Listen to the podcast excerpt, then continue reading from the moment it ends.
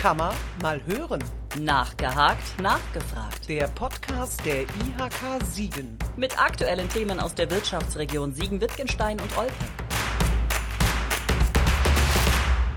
Können deutsche Unternehmen alle Schritte bei der Produktion ihrer Waren und entlang ihrer Lieferketten im Ausland kontrollieren? Das jedenfalls fordert das Lieferkettengesetz, das seit Monaten in Berlin diskutiert, immer wieder als kabinettreif angekündigt und dann doch wieder vertagt wurde. Vergangenen Freitag dann der Durchbruch. Bundesarbeitsminister Hubertus Heil, Bundesentwicklungsminister Gerd Müller und Bundeswirtschaftsminister Peter Altmaier haben sich auf einen gemeinsamen Referentenentwurf geeinigt. Keine zweite große Industrienation ist so intensiv in internationale Lieferketten eingebunden wie Deutschland.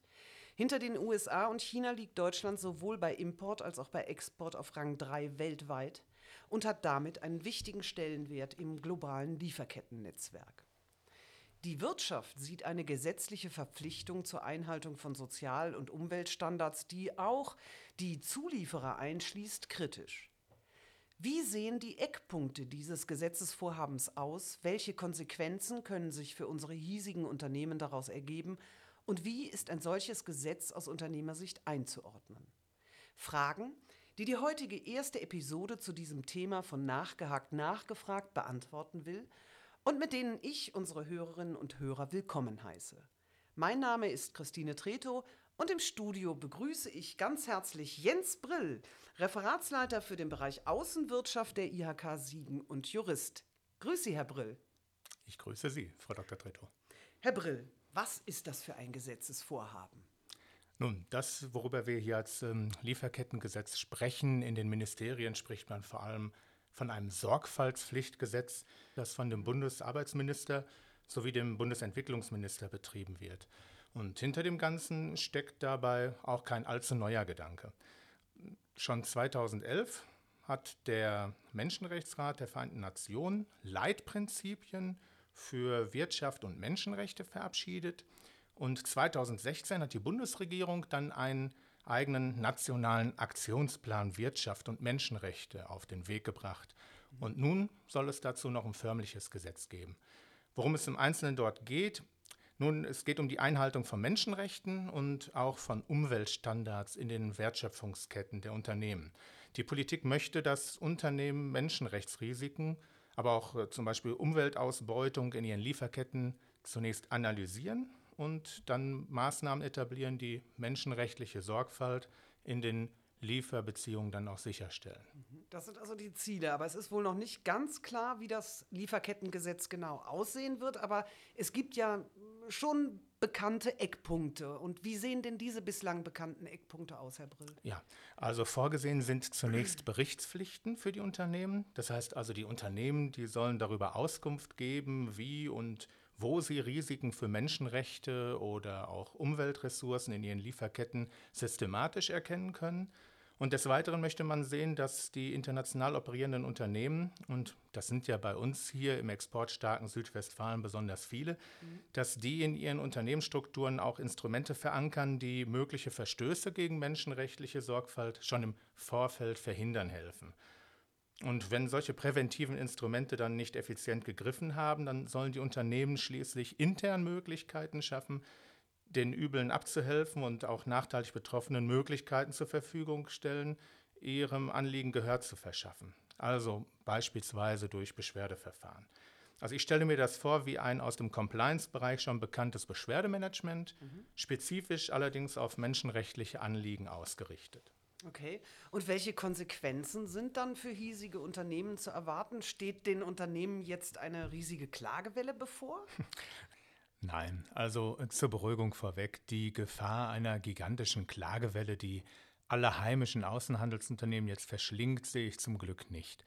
Nach dem, was wir heute von dem Lieferkettengesetz wissen, sollen die Regelungen des Gesetzes, das 2023 übrigens in Kraft treten soll, in der ersten Stufe nur Unternehmen mit mindestens 3000 Mitarbeitern betreffen und ab 2024 dann auch Unternehmen ab einer Betriebsgröße von 1000 Mitarbeitern. Also damit sind auf den ersten Blick die meisten heimischen Unternehmen vom Anwendungsbereich des Gesetzes schon ausgenommen. Faktisch betrifft es dann vielleicht ein Dutzend unserer heimischen Mitgliedsunternehmen. Allerdings muss abgewartet werden, ob nicht die kleinen und mittleren Unternehmen dadurch mittelbar das Gesetz werden mitleben müssen, dass sie als Teil der Lieferkette größerer Unternehmen von diesem vertraglich in die Pflicht genommen werden. Das dürfte dann auch insbesondere Sparten betreffen, die bei uns stark ausgeprägt sind, namentlich die Automobilzulieferer. Sieht der Gesetzesentwurf denn auch Konsequenzen bei der Nichterfüllung der Sorgfaltspflicht für Unternehmen vor? Ja, nach allem, was man hört, soll es tatsächlich auch eine zivilrechtliche Haftung der Unternehmen gegenüber Betroffenen geben. Allerdings ist da zu sagen, eine zivilrechtliche Haftung, das setzt auch immer Verschulden voraus. Es muss also auch eine Möglichkeit geben, sich zu exkulpieren, das heißt also die Schuld von sich weisen zu können.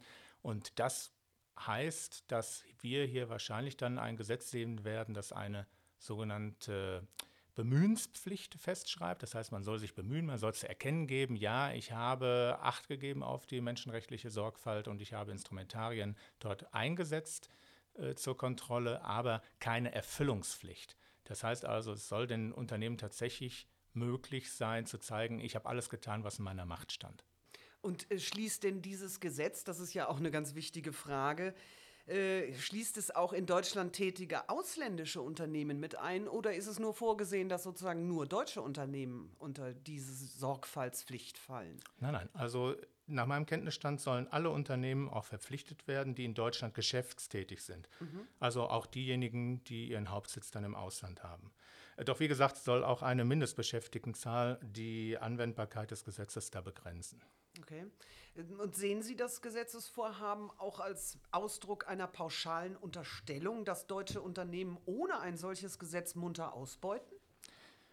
Nein, in der Schärfe sehe ich es wirklich nicht. Faire Produktionsbedingungen in Zulieferländern, das ist doch ein Ziel, mit dem die hiesige Wirtschaft überhaupt gar kein Problem hat. Im Gegenteil, dass menschenrechtliche Standards einzuhalten und auch die Umweltressourcen zu schonen sind, das ist bei unseren Gewerbetreibenden ein überhaupt nicht in Frage gestellter Konsens. Und woraus leiten Sie das ab? Ja, das sehe ich und das erlebe ich ja täglich im Dialog mit den Unternehmen. Also unsere Unternehmen sind in der Welt gefragte Geschäftspartner. Und vor allem auch, das sollte man nicht vergessen, sie sind auch hochgeschätzte Arbeitgeber. Es wäre daher Hanebüchen und wie ich meine, grundfalsch, ne, pauschal unseren Unternehmern Ausbeutung zu unterstellen. Mhm. Ich denke, gerade unsere heimische Wirtschaft hier bräuchte ein Lieferkettengesetz jedenfalls nicht aus moralisch schlechten Gewissen zu fürchten. Ja. Und was macht die heimische Wirtschaft ähm, zu einer so besonderen, dass Sie das so überzeugt sagen können? Nun, in unserem Kammerbezirk das wissen wir ja nun aus unseren Statistiken, stammt gut jeder zweite Euro aus dem Exportgeschäft. Und viele Unternehmen von uns betreiben im Ausland Produktionsstätten oder haben auch eigene Niederlassungen dort. Und dabei ist es den oft inhabergeführten Mittelständlern immer wichtig gewesen, die eigenen Leute anständig zu behandeln. Hier wie aber auch dort, ne, im Ausland. Mhm. Die Unternehmer aus Siegen, Wittgenstein und Olpe, die schaffen viele Arbeitsplätze im Ausland. Die bilden junge Menschen im Ausland aus für die Zukunft und wenn Sie das machen, dann machen Sie das im Ausland mit demselben Anspruch, den Sie auch hier für Ihre Belegschaften im Lande haben, am Stammsitz. Ich sage es mal überspitzt, also Verantwortung und Werte. Das hört man ja dann immer, das sind in der großen Mehrheit hiesiger Firmen keine hohlen Worthülsen ne, aus den Compliance-Handbüchern, die man schön ja. aus der Schublade holt. Nein, das wird hier tatsächlich praktiziert, weil im Zweifel hierzulande der Unternehmensgründe Großvater tatsächlich noch auf dem Flur steht und sagen kann, sowas macht man nicht. Richtig. Das ist in vielen Bereichen spürbar, dass das hier noch inhabergeführte Unternehmen sind, die sich auch ja für die Region, aber auch dafür interessieren, was an ihren Auslandsstandorten und mit ihren Partnern passiert. Und was, wenn wir jetzt mal weitergehen, was spricht denn Ihrer Einschätzung nach für und was gegen ein Gesetz, das Unternehmen auf Sozial- und Umweltstandards entlang der Lieferkette verpflichtet? Ja, nun sollte man zunächst mal meinen, na, gegen eine Initiative, die Menschenrechte und Umweltstandards nach äh, vorne bringt und die diese Ziele dann ähm, für sich erklärt hat, da kann man im Grunde ja gar nichts einwenden. Das müssen Anliegen aller sein, ne? auch mhm. natürlich der Gewerbetreibenden hier. Gleichwohl ist zunächst fraglich, warum die Politik unseren Unternehmen mal die Achtung und Durchsetzung von Menschenrechten in aller Welt ins Stammbuch schreibt, mhm. ne, obwohl mhm. sie, also ich meine damit die Politik, ja. eigentlich diejenige ist, die in erster Linie mal dafür zu sorgen hätte, dass global Menschenrechte mhm. eingefordert und auch geachtet werden.